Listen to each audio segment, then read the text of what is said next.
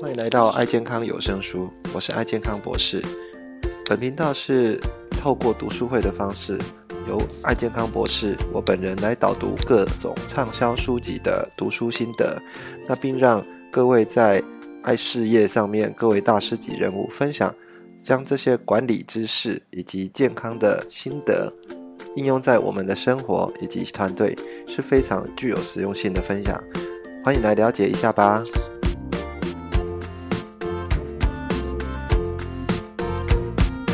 他跟斯洛德的一个一个一个一个算选举的这样的一个内容哈，那只差四票。那德国的议会制啊，让他让他开其其实需要去呃跟这些呃议议员们哈去游说他哈游说他。那当然嗯各各个议员哈，他们其实在选出这样总理是花很多时间，你因为你要跟呃做游说，但是其实梅克尔他本身啊不太是。不太呃有这样的一个一个动作，就是他用他的个人的魅力哈啊去做这些事情。那斯洛德刚好是相反啊，斯洛德他会大方去分享他自己的一个一个生活啊，哈，他的甚至是生活什么之类都会跟人家去讲一些一些讯息哈。那后来呃，斯洛德跟他只差了四票，然后四票呃。没，他们两个共同出现在电视上面，啊，电视上面斯洛德就认为说他已经赢得选战了，这样子，他说，呃，这场一定是我们胜利，这样。那梅克那个让人家很印象很深刻，他就他就讲一句话说，我们会坚持这个民主的一个一个底线哈，我们面对民主不会颠三倒四哈，这一句话就直接把斯洛德打趴了哈，因为啊，斯洛德其实。人家在政治上有时候会觉得说，哦，你今天没有遵守你的承诺哈，然后没有面对民众也不够诚实哈，那这样子就不太有办法。那呃，这件事情也让让人家看到他的一个特质哈，其实他不会呃太呃用言语来来做一个一个说服人家，但是他讲话都非常的精准哈，所以这个是他本身的一个座右铭哈，他座右铭就是。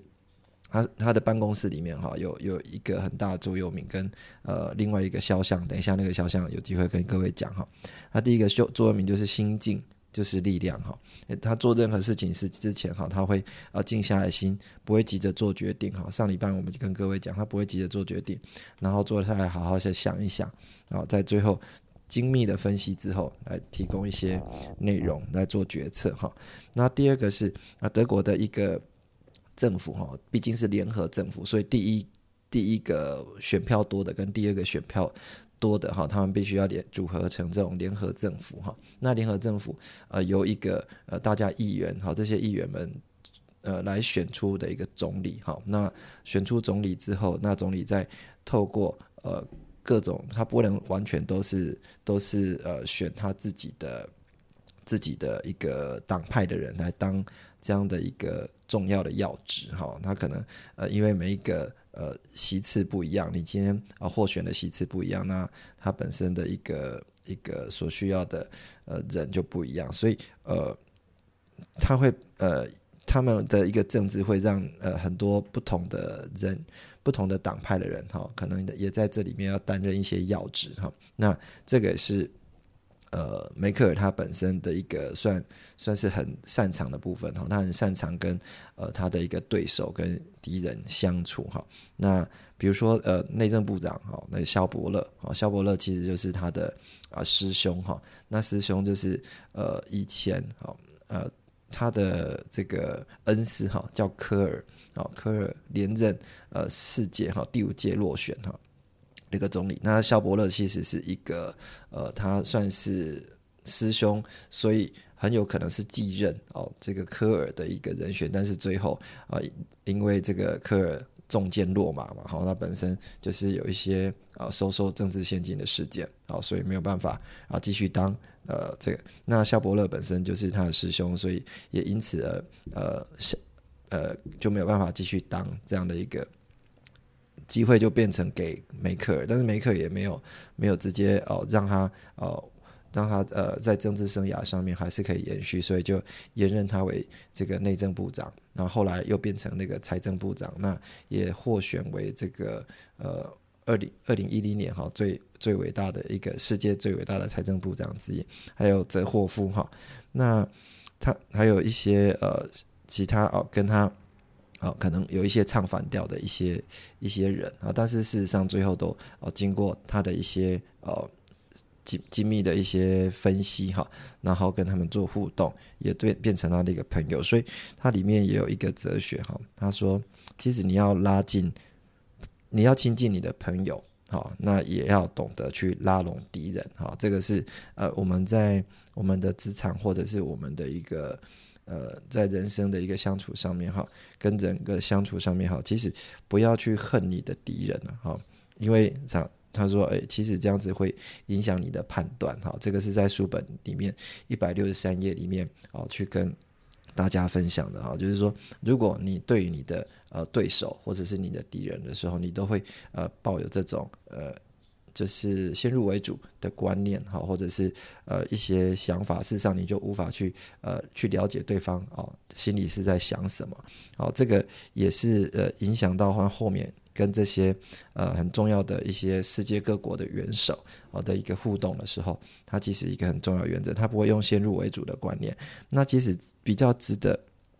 一一讲的是他在。二零零八年以色列的演讲，哈，这个二零二零零八年，呃，各位知道，呃，德国它本身，呃，以前哈在二战的时候，呃，成立了这样的一个纳粹，呃的一个一个政府，哈，那啊对这样的一个呃那犹太人哈，这个世界皆知啊，哈，会有集中营，而且杀害了非常多非常多的犹太人，然后他到二零零八年去以色列演讲，哈，那那个演讲。呃，还蛮特别的，很多很多的议员哈要去听哦一个德国总理的演讲。各位想象一下，这些议员可能都是呃他们这些呃他的亲人、他的家人哈，甚至他的爸爸哈，可能因为呃德国政府的纳粹的一个伤害，让他们失去亲人哈，所以基本上他们心里是呃对。呃，德国的总理是不友善的哈。那在上去演讲之前哈，他们去看了哦，这个他们有一个算是一个纪念塔了。那纪念塔，他那个导游带着他们去看这样的一个一个那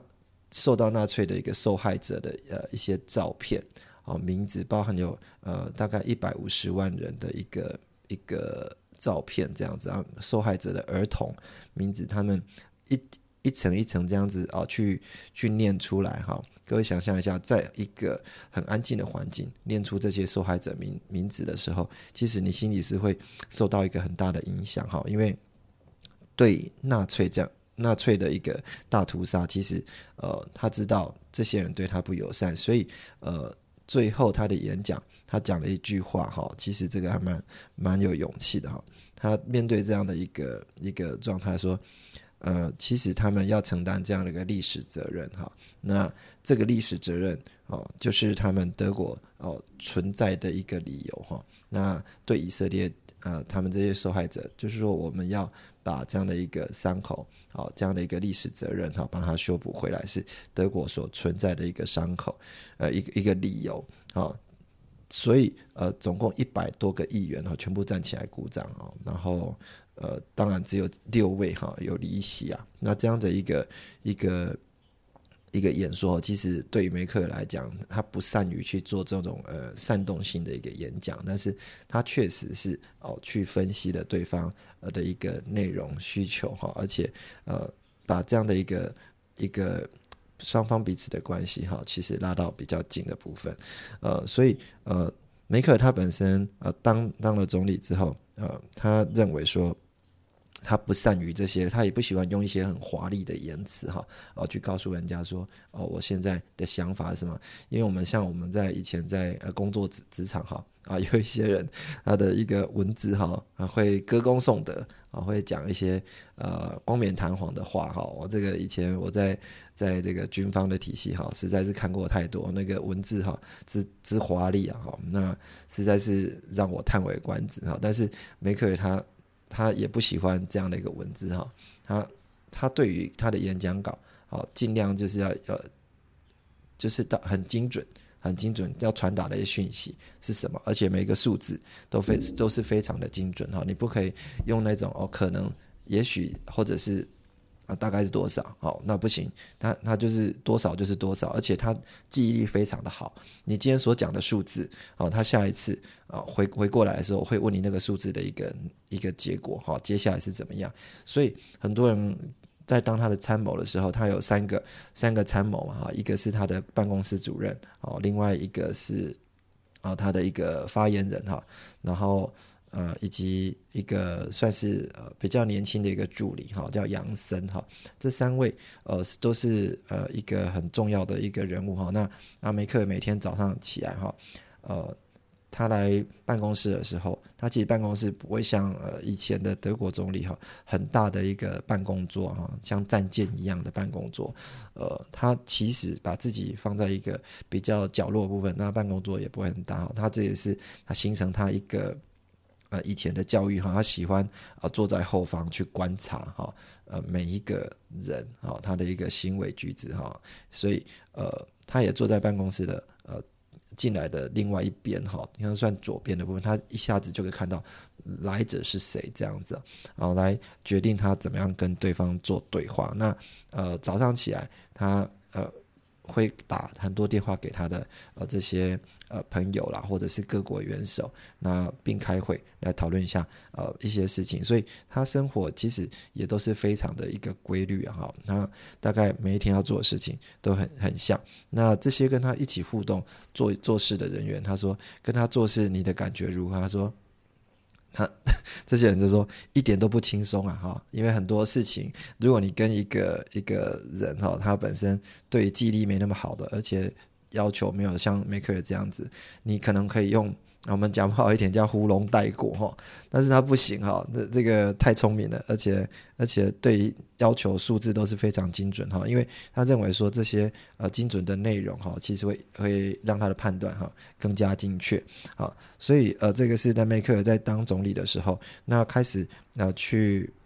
呃，面对到一些很重要的一些人物，包括他二零零五年的时候啊，其实是跟小布希嘛哈，小布希呃其实也是他的好朋友之一。那呃小布希他本身呃也是一个呃算是呃比德州人嘛，呃比较阳光比较海派。那事实上他是第一个跟德国呃德国他当德国总理的时候第一个到美国哈做演讲，还跟美国的总统当朋友。然后他到那边的时候，这个。布布希当然是很啊，小布希当然是很很很热情的去接待他，很热情的接待他。那他们也变成好朋友啊，甚至啊在度假的时候也会一起度假。那呃，只是说呃呃，小布希他因为是德州人哈，生性比较开朗。那两个环境不太一样，因为呃梅克尔是呃。他本身就不是政治世家嘛，然后在呃苏联这样的一个体制下呃长大的啊，共东德啊，在共产主义长大家的一个一个呃一个女女女性哈，那小布希刚好是反过来哈，他家里就是一个政治世家，那政治世家，所以看待事情有时候一些角度哈，会有点比较不是那么那么那么的一个像他的要求这么精密哈，那呃当然呃。在后来，呃，也小布希也发动啊，对于这个这个呃中东的一些呃战争了哈。那当然，梅克尔对他们这样的一个战争也是呃希望说他要好好的一个评估哈，就好像说呃那时候他要对这个呃小布希要对。对这个伊朗啊做一些经济制裁的时候，那刚好是反映到我们现在的一个对于普丁这样的一个经济制裁的一个动作。到底是对还是不对？哈，那梅克那时候就跟呃那个，因为要抑制伊朗的核武器，哈，然后这个梅克就跟他分析说：“哎，布希总统，我以前在这个东德的时候，因为你你们你们美国为了要让苏联哈啊的一个经济上产生一些负担的时候，那呃做的他们非常大的经济制裁，那我们这些国家在东德啊，或者相对的一些国家，我们的柳丁的价格就大幅的一个飙涨哈。那大大幅的飙涨也确实影响到我们的民生。这件事情是告诉什么？其实你虽然是在制裁一个国家，那你可能啊不小心会制裁到其他的啊其他的人哈。那呃制裁当然不是一个。一个只是只是一个手段哈，那他真正的目的啊，背后的目的是什么啊？这是跟小布希的一个一个互动。那比较精彩是跟普丁的互动哈。各位如果看这本书的话，可以去看一下书本里面的一百七十二页哈。其实跟普丁的一个互动是非常多哈。那各位知道，普丁他本身是一个呃那个。苏联的一个国家安全人员的背景哈，而且是国家安全部的，我们就叫国 KGB 啊，啊，以前是当到中校的部分，然后在二零的，在一九八九年的时候，呃，的柏林围墙倒塌哈，他事实上在在这之前哈，都还要进驻到东德，哦，当一个这个安全军官哈，他们是在那个德德勒斯堡吧，那那个那个名字我不太会念哈，然后在那边啊当了。呃，驻驻点了四年左右，包含他的小女儿也是在东德这边出生的，哈，所以事实上，普丁的德语也非常好，啊，那他他这样的一个驻点的时候，结果呃，柏林围墙倒塌了，那倒塌的时候，呃，当然梅克尔觉得呃这是一个很好的事情，但是对普丁来讲是一个很很大的一个震撼，他觉得说他所呃期待伟大的一个一个。正体哈，结果就这样子就垮了哈。那当然他要呃面对很多呃东德人的一个怒火哈。其实看到他的时候呃也也不是太喜欢这样的一个共产的一个对象哈。甚至他有被呃逼到哈墙角去哈，就是因为他那时候要赶快离开东德这样的国家的时候啊，坐着这个东德的国民车叫卫星啊哈，要离开那个地方的时候，刚好有呃。遇到啊一群啊报名啊，这个报名就是问他说你是不是那个呃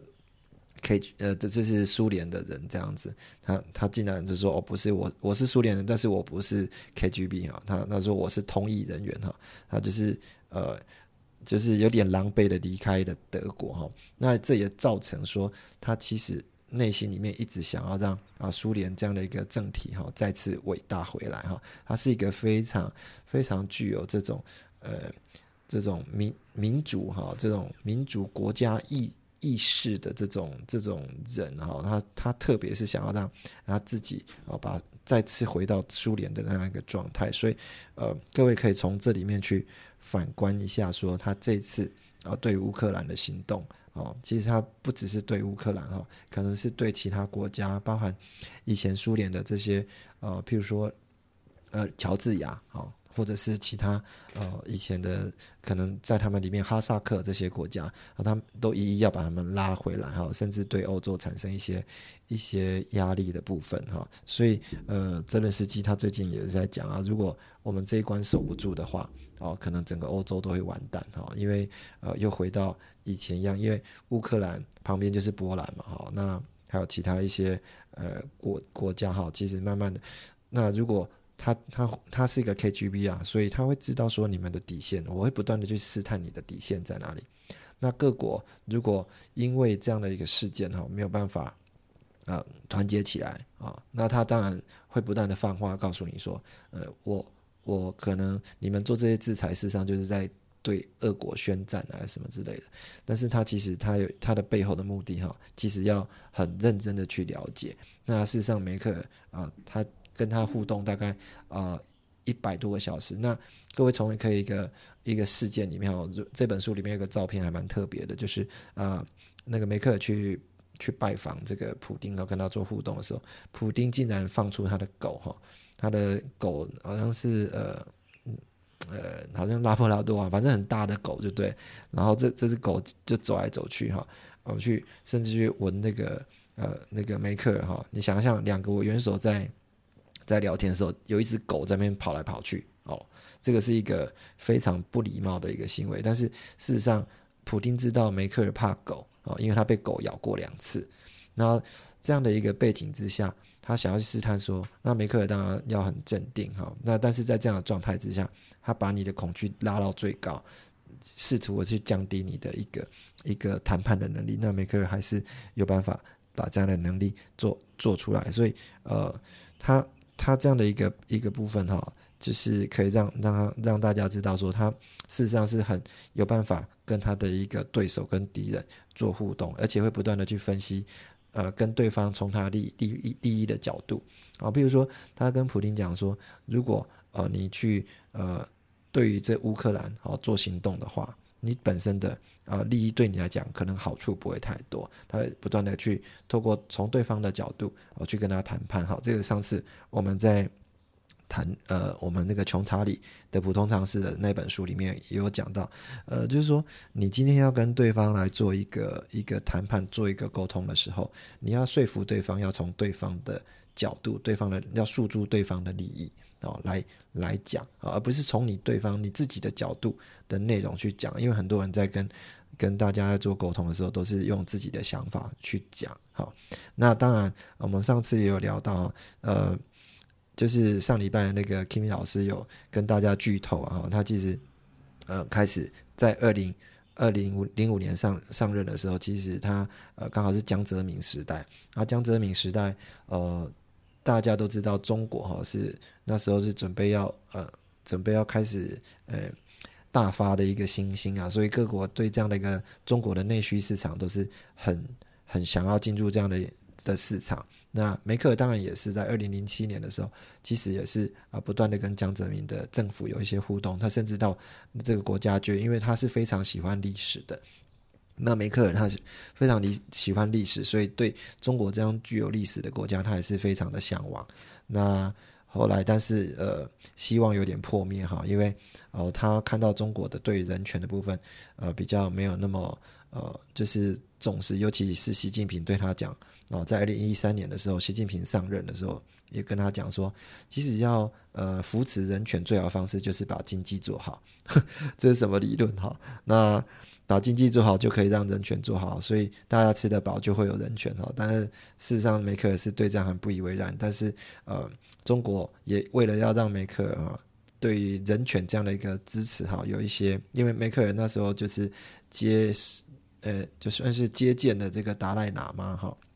那也大谈了人权问题，那这件事情让中国对梅克就是有一些芒刺在背。那所以当初的法国总统哈萨科齐哈萨科齐是一个一个呃算是很善于言辞哈，也很懂得表表表达自己的一个总统。那他不给德国，就给法国大概三百亿美元的一个合约哈。那那这个这个德国就没有，因为德国的。呃，梅克尔是讲求重视人权的，那这样的一个部分就没有办法，呃，把这样的一个内容打给他哈。那最后聊一下梅克他的私生活哈。事实上，呃，他本身是一个非常重视私生活的人，他觉得人哈都有一个可能不被侵犯的一个领域哈，所以那任何的在跟他亲近的人都没有进去过他家哦，都没有去过他家，他很保护自己的隐私的部分。那包含他的安全人员哈，他自己有一个度假小屋在布兰登堡哈。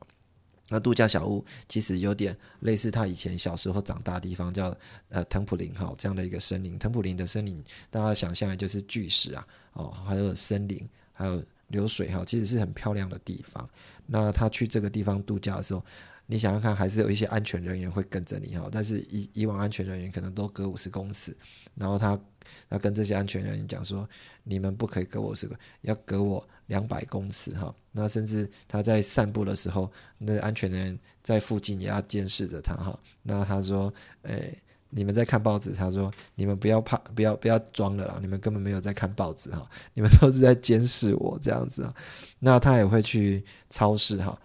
一个一个就像妈妈一样这样子，所以有时候被人家尊称为尊称为妈妈，不是。不是，当然是呃，在德国人哈尊称她为妈妈哈，事实上就是她很得到他们德国人信赖，当然也会像妈妈一样去他们附近的超市买东西哈。那大家也会对他这样的一个一个行为哈是非常的呃习以为常哈。那重点是他非常喜欢阅读哈，他非常喜欢阅读，这个我觉得是呃让他造成他现在一个很很容易让心静下来的一个主要原因哈。因为如果你在心烦的时候，你会透过阅读，哈，像我们呃的读书会也是哈。其实你透过阅读，你可以让你自己的一个身心灵哈得到一个平静哈。那进入到我们的一个文字的部分，那好好的把一本书读完。那我们都是跟各位介绍一些比较优质的书，我真的是推荐各位哈。啊，这些书都是我们啊精心去挑选过的一些书哈，真是推荐各位好好的去把这些书啊买回来。好好的，呃，把它读一下，不用不用一下子就全部读完了，慢慢的看哈，一天看个两页三页都没有关系。你会发现说，谢谢你从这里面，尤其这些成功人士哈的一个观点，呃，我建议大家不要去看成功学了哈。成功学其实都你你今天就如果呃看了这些成功学哈，即使我今天给你给你普韩吉的呃这些成功史。哦，这些成功学，成也许会告诉你说怎么做，那只是一个大概的一个方向啊。但是如果他今天呃给你一样的资源，让你做一样的事情，可能你也达不到他他这样的一个部分哈。那最重要是心态的部分了。那心态部分，你如果也可以从呃这些历史人物哈，他得到他们怎么去面对这些啊危机，怎么处理这些问题，他们本身的心态是什么？我觉得这个是蛮重要。最后是呃。他非常喜欢足球哈，他他跟我太太一样哦，太太是非常喜欢棒球，那他非常喜欢足球。我太太只要是这个呃 MLB 哈大联盟开打的时候，我家我家早上起来啊会会很早起来就会有那个那个洋基队的那个那个那个比赛哈。但是我事实上我个人对对球赛比较没有那么热衷了哈。那梅克尔他对球赛很热衷，尤其呃他们有一次在那个呃。G8 的 G G8 的那个高峰会的时候啊，奥巴马啦，还是呃在美国这个开会的时候，梅克尔在那边。那那时候刚好是呃世界大赛的时候，那结果呃他的那个幕僚也不断跟他报比数，一直不断报比数，最后报到比数报到最后的时候，终于要罚球的时候，梅克尔受不了，他说：“我们可不可以先暂停一下？”那暂停一下来看一下这个罚球部分，刚好是英国了哈，这个跟那个呃这个德国啊他们的一个比赛哦，在世界大赛里面比赛，的各国元首都这边看比赛，那张照片哈，其实也也有被刊登出来哈，就是还蛮妙的一个照片哈。好，那呃今天跟各位聊一下哈，有关这个他在当总理的时候啊，以及开始总理的一些。跟各国元首的一些互动的秉持的一个原则哈，那也开始知道说梅克他在他的工作上啊怎么去啊运用他的一个呃智慧啊来处理这些问题啊。先跟各位聊到这边哈，那呃不知道各位今天呃对于今天的一个读书会或者是有看过这本书要跟我们分享的吗？你今天早上如果你们有看到新闻的话，普林就讲了一句话，他说如果你们谁敢进航空的话，我就把你们视为一个战场，所以大家都不敢动。所以他就这样子轰你。刚刚讲到说，普丁，普丁事实上他他那个狗哈是日本人送给他的，非常凶恶，而且非常护主就对了。所以他经常在开国家元首会的时候，他经常把狗放出来恐吓对方。所以那个是恐惧是极高点，因为他不知道狗什么时候会扑过来，而且他他那个狗的动作是会听普丁去攻击的，所以他那个事实上他真的是非常不礼貌。那普丁今天你。他的心态就是说，早期他只有撒谎的那个心态，哈，大大俄罗斯的心态。第二个就是他曾经受辱过，所以他就很很想要报复所有的，所以他跟芬兰讲，下一个就是你了。所以芬兰也吓得要命啊，所以整个中东欧都被他那个什么恐吓了，因为他就是会恐吓别人，而且他的那种压力，他抗压，事实上他的抗压跟梅克尔一样，他两个。都是从共产的那个制度里面出来的，抗压都非常高。那你刚刚讲到说，他跟不管是习近平啦，或者是往前推了几个中国的那个呃国家元首，事实上他是非常重视人权，但是他也非常重视整个的东西的合并过后的整个的乱七八糟的状态，所以他一定要钱。事实上他非常不同意说，呃有钱了，然后人权就来了。事实上他觉得说有钱了，他们家国家就会比较安全，所以。他事实上他还有另外一个心态啦，他是背着就是你刚刚讲到以色列，他的那种心态压抑了很久，因为他们当时的东德就真的去屠杀一大堆的，因为他那时候还在哈，就是犹太人，所以他那个心态就真的是他非常强硬他自己的内心哦，因为不管是克服恐惧也好，或者是昧着良心跟中国拿到一大堆订单也好，因为他知道唯有德国强壮了、强盛了，其他的才会安全。就好像说我今天我够强壮了，我才有办法去关怀我呃附近的邻国。他的那个心态就是这样的。可是当他一卸任的时候，你看新任的那个德国总理。是不是把德国他这几年来从二战以后的整个状态都把它改掉了？就是他不但是给了斥责，给了人道，在以前德国在这二战之后是不可以有的动作，他全部都做了。所以事实上，梅克尔本身来讲，他的妈妈形象也因为他呃很圆圆融，OK，好，然后又很扎实，所以他的那个形象真的是我们要去学的。就是说，纵使我。呃，面对这么多的压力，我一定要撑住、hold 住，然后呢，继续往前。因为我的大目标在哪？我不会看到我个人的那那种压力，我看到是国家的大利益。所以他纵使违背自己的心意哦，他还是会往前走。好了，我没有剧透啊，我只是把这几个人的人格 跟你们讲一下，然后我们很也很期待我们下个礼拜的那个继续讲。好，大概就这样子。好，OK，呃，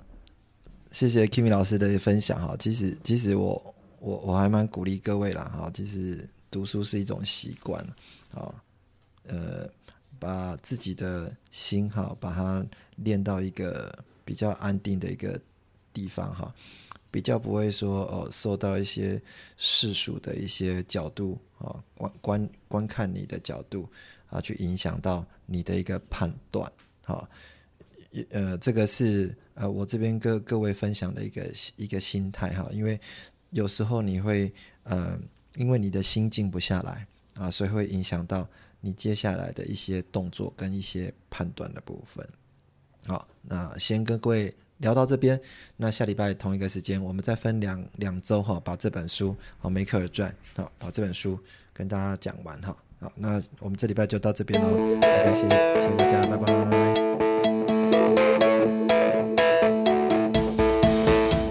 感谢你收听爱健康有声书，